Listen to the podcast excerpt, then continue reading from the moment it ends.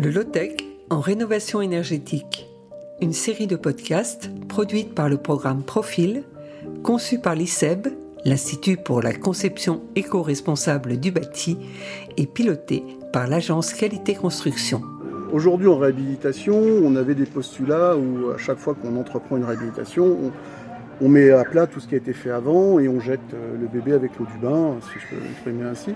Et on n'avait pas le réflexe de se dire qu'est-ce qui est encore en bon état, qu'est-ce qui est en moyen état, qu'est-ce qui est en mauvais état. Épisode 5, le réemploi et la réutilisation. Petite définition avant de démarrer. Quand on parle de réutilisation, cela implique que le matériau est passé par la case déchets et qu'on lui a donné une nouvelle vie dans un usage parfois différent de son usage initial. Pour le réemploi, les matériaux sont de nouveau utilisés dans le même bâtiment ou sur un autre, mais pour le même usage. Quant au recyclage, c'est encore autre chose. C'est une opération qui retraite et réutilise la matière première d'un objet pour fabriquer un nouvel objet. Après, dans la vie courante, en pleine discussion, même quand on connaît la définition, on ne fait pas toujours la distinction. Nous sommes chez Antoine Désir avec l'architecte Milena Karanacheva à Manille-les-Hameaux. Alors là, on est, à l'extérieur côté rue et on est euh, dans la première partie de la zone de réemploi qui est juste derrière là, qui est la zone de déchetterie locale. Donc là, il y a eu un peu de destruction, donc euh, on trie les gravats, les gravats à jeter, les gravats à recycler au gravat, etc. ici et ensuite ça part à la déchetterie euh, en manuel. Et pendant le chantier, bah, ça arrivait à peu près tous les jours. Il y, a, y a des fois, on allait une fois par jour à la déchetterie pour évacuer après un tri assez fin, puisqu'on a trié tout le bois, le béton, le plastique, le métal, etc. etc. D'accord, mais vous ne le réemployez pas dans la maison Alors, Où est-ce que ça euh, sert pour faire... euh, Il y a une partie qui est réemployée dans la maison, il y a des choses qu'on ne verra pas ici qui sont, euh, qui sont issues du, des réemplois du métal et du bois en particulier. Tout ce qui est gravat, c'est évacué. Avant de réemployer ou de réutiliser, il faut faire l'inventaire, savoir ce que l'on a. Une première étape essentielle. Dans, le mode de réemploi, il y a des choses qu'on ne voit plus du tout, mais euh, c'est intéressant de voir la maison d'à côté, là-bas, donc euh, on ne la voit pas en audio, mais en fait elle est, c'est une maison avec un toit en tuile mécanique euh, de banlieue des années 80. Ici c'était pareil, donc dans le genre réemploi, les tuiles ont été enlevées du toit et elles ont été euh, revendues sur le bon coin euh, pour que quelqu'un puisse refaire son toit avec. Ça, c'est, donc c'est pas du réemploi local, n'empêche que c'est du réemploi. Hmm. Dans le même genre, au fond du jardin, sous la, sous la bâche, on a l'ancienne charpente, euh, parce que le toit a été entièrement refait. Donc on a déposé toute la charpente et toute la charpente est là-bas. Et là, ça sera du réemploi local puisque c'est destiné à faire un, un gros abri de jardin. Et Il y a aussi les local. menuiseries. Les menuiseries ont été démontées et données, en fait, aux voisins, qui les a réinstallées dans une vieille maison euh, en, province. Donc, euh, on les volets, pareil, ont été démontés, réutilisés. Enfin, à chaque fois euh, qu'il y a eu un objet, on a essayé de, de ne pas le jeter. Ce qui a nécessité, lors des travaux, enfin lors des travaux de démolition, de dépouser les tuiles, de ne pas juste les jeter, enfin les jeter là, en vrai, en fait de les balancer, mais vraiment de les dépouser. Ça ralentit un petit peu. Ça Euh, ralentit tout, c'est beaucoup de temps. hein. oui. le, le tri de chantier, euh, c'est pas pour rien qu'ils détruisent tout et jettent tout. C'est que ça va plus vite de tout jeter, mais en fait ça, ça nous a demandé beaucoup de temps. Alors là c'était facile parce que c'était nous et que c'est de la main d'œuvre gratuite, mais euh, mais bon c'est un effort, c'est un effort et ne pas se résoudre à jeter. C'est du temps, c'est beaucoup de temps. Il y a ceux qui vendent et donnent et ceux qui cherchent. Le développement des plateformes aide à les mettre en relation.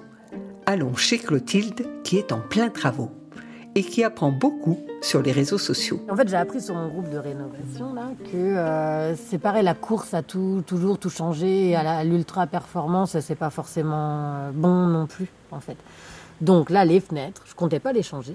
Bah, On avait l'illusion d'un double vitrage, mais en fait, il y a un mec qui m'a dit que non, c'était pas du double vitrage parce qu'à l'intérieur, il n'y avait pas les, millimètres. Il y avait une lame d'air, mais pas celle qu'il fallait. Bon. Donc il m'a dit non, c'est pas du double vitrage. Et en fait, je suis tombée sur un lot euh, sur le bon coin de fenêtres double vitrage qui avait moins de 10 ans.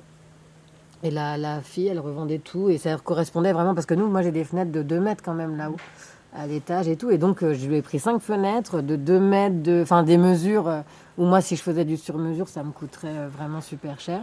Et donc, j'ai pu rester dans du bois. Donc, c'est des fenêtres en bois, euh, double vitrage, qui datent de 9 ans, donc avec une performance moindre, avec leur UW là, qui, qui est moindre que ce qu'on fait maintenant, mais qui me semble raisonnable. En fait, c'est ça. J'ai aussi appris à rester raisonnable euh, avec ce groupe-là. Et donc là, j'étais contente avec mes cinq fenêtres à 900 euros, euh, livraison comprise, parce qu'elle me les a livrées. Elle était tellement contente de me des belles fenêtres en bois. Vous voyez, c'est Oui, les grandes fenêtres là. euh, Voilà, donc je suis contente.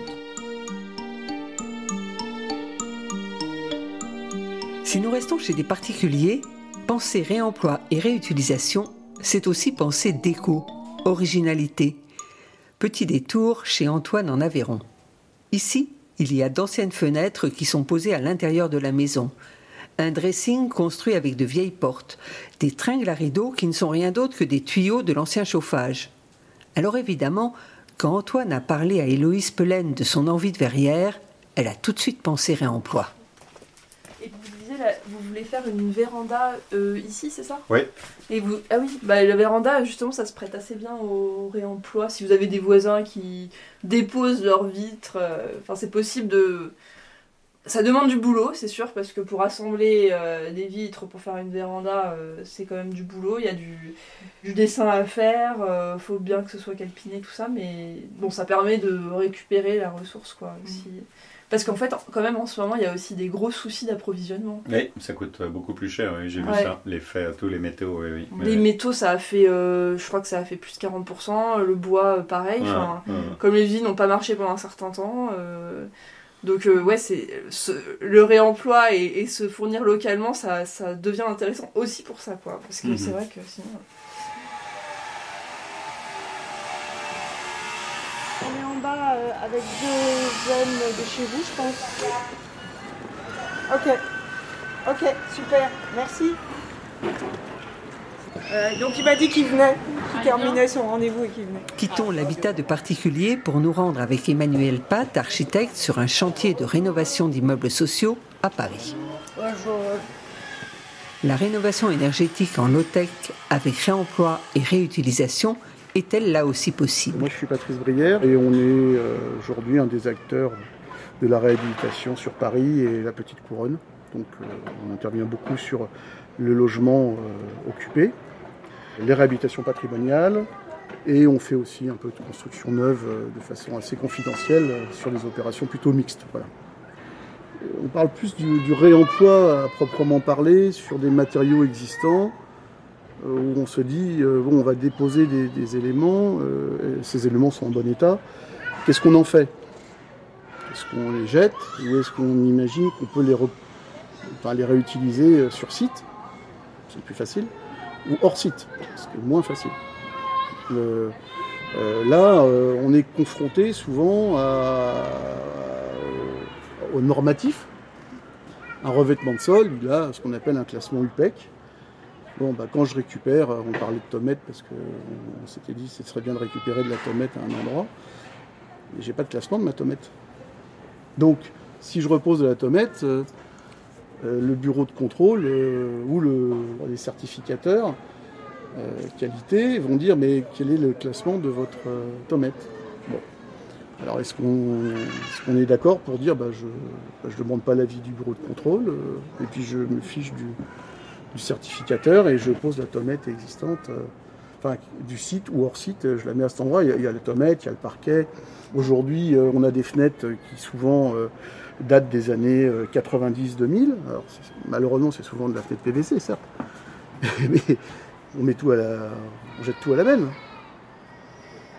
Moi, je comprends qu'on veuille plus de PVC parce que c'est c'est vrai que c'est du pétrole, euh, mais il y a énormément de, bâtiments aujourd'hui qui euh, ont été réhabilités il y a moins de 20 ans, sur lesquels on a changé les fenêtres. On a des fenêtres qui sont encore euh, en état d'usage, qui jouent leur rôle d'isolation. Pas forcément d'isolation acoustique, c'est vrai, et peut-être pas parfaitement d'isolation thermique comme on a sur les nouveaux, les nouveaux profils, où là on a, on a fait quand même beaucoup de progrès, c'est vrai, sur, sur tout ce qui est thermique on change parce que parce que il y a des subventions, parce que Parce qu'il faut changer pour changer. Quoi. Donc euh, autrement, euh, bah, on n'atteint pas les objectifs thermiques qu'on s'est fixés dans le bâtiment. Je pense que des fois, oui, on, jette les fenêtres, on ne devrait pas. Et du côté des architectes, ça se passe comment? On continue? Yvan Fouquet, architecte, nous fait visiter les locaux d'un centre de formation à Levallois-Perret pour lequel il est intervenu. Là, ce qu'il faut euh, savoir aussi, c'est qu'en fait, euh, bah, c'était déjà des bureaux, c'est des bureaux qui appartenaient à la médecine du travail. Et, euh, et, en fait, on avait euh, déjà des, des, cloisonnements comme ça, cloisonnements assez typiques de bureaux, des portes. Alors, les portes étaient de couleur verte euh, médicale, c'est un vert froid. mais on avait globalement des matériaux qui étaient relativement neufs. Le, la, la rénovation précédente avait moins de 10 ans. Et donc, euh, bon, on s'est dit euh, aussi par économie, mais par euh, enfin conscience logique, écologique, de, de qu'on pouvait récupérer, surtout que enfin, ces, ces cloisons sont, sont, des cloisons démontables. donc, et les portes bon, bah, étaient, étaient quasiment neuves. donc on a récupéré un maximum, on a démonté les cloisons, on les a repositionnées comme il fallait pour, pour ce, le fonctionnement de, de ces nouveaux bureaux. On a euh, récupéré les portes, on a changé euh, leur couleur en replaquant par-dessus euh, du, enfin là, du bois, voilà, comme, comme, vous voyez. Et, et donc c'était une économie pour le projet et surtout du réemploi en fait de, de matériaux réticents. Oui, c'est-à-dire que vous avez vraiment pensé réemploi dans, dans oui. votre projet bah, On avait des choses qui étaient quasiment oui, neuves, donc c'était logique de ne pas tout mettre à la benne pour ramener des nouveaux matériaux.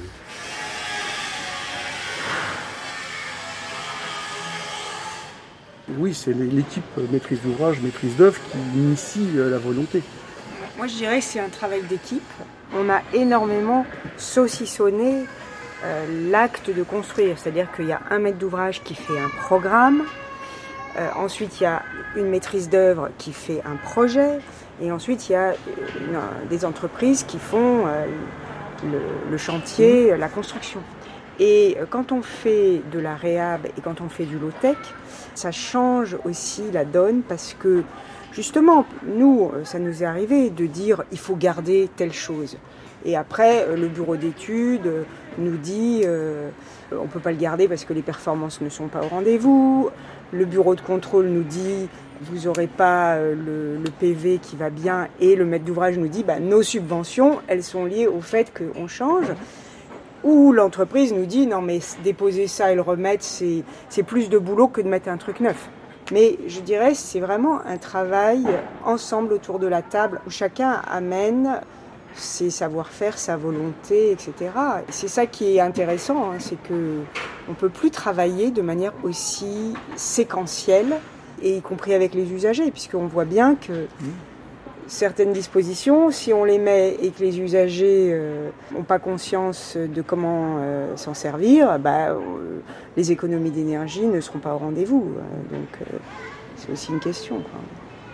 Est-ce que c'est possible dans... Parce que j'ai envie de dire, c'est vachement bien de pouvoir se voir, de discuter, mais ça prend du temps. Vous avez une entreprise, il faut qu'elle tourne. Les entreprises, elles s'adaptent. Si vous demandez à l'entreprise de le faire, elle fait. Alors, et puis, il ne faut pas mettre en, en adéquation le geste, l'envie et l'économie. Je parle pour le bâtiment, le reste, je ne sais pas. Euh, en effet, Emmanuel disait, euh, les entreprises disent oui, mais ça va coûter plus cher. Bon, alors on va prendre l'exemple du parquet parce que c'est criant le parquet. On fait déposer, stocker, reposer, c'est aussi cher qu'un parquet neuf. Reposer un parquet ancien, vitrifier un parquet, réparer des lames, faire des raccords au droit des cloisons démolies, ça, ça fait appel à, des métiers. Et c'est valorisant en plus, vous voyez, c'est esthétique. Petite précision en conclusion. Pour les travaux de réemploi, l'entreprise et le maître d'œuvre doivent évidemment dialoguer avec leur assureur responsabilité civile décennale. C'était le Lotec en rénovation énergétique épisode 5. Il existe hein, des, des, des, entreprises qui, qui, viennent sur un chantier, qui identifient euh, des matériaux, euh, des équipements, des, des, spots dans les halls, qui après mettent ça sur leur site et les mettent à disposition. Expertise, Emmanuel Pat, architecte, et Héloïse Pelen, ingénieur thermique. Création, partage de voix. Réalisation, Sophie Pillot, Agnès Maton.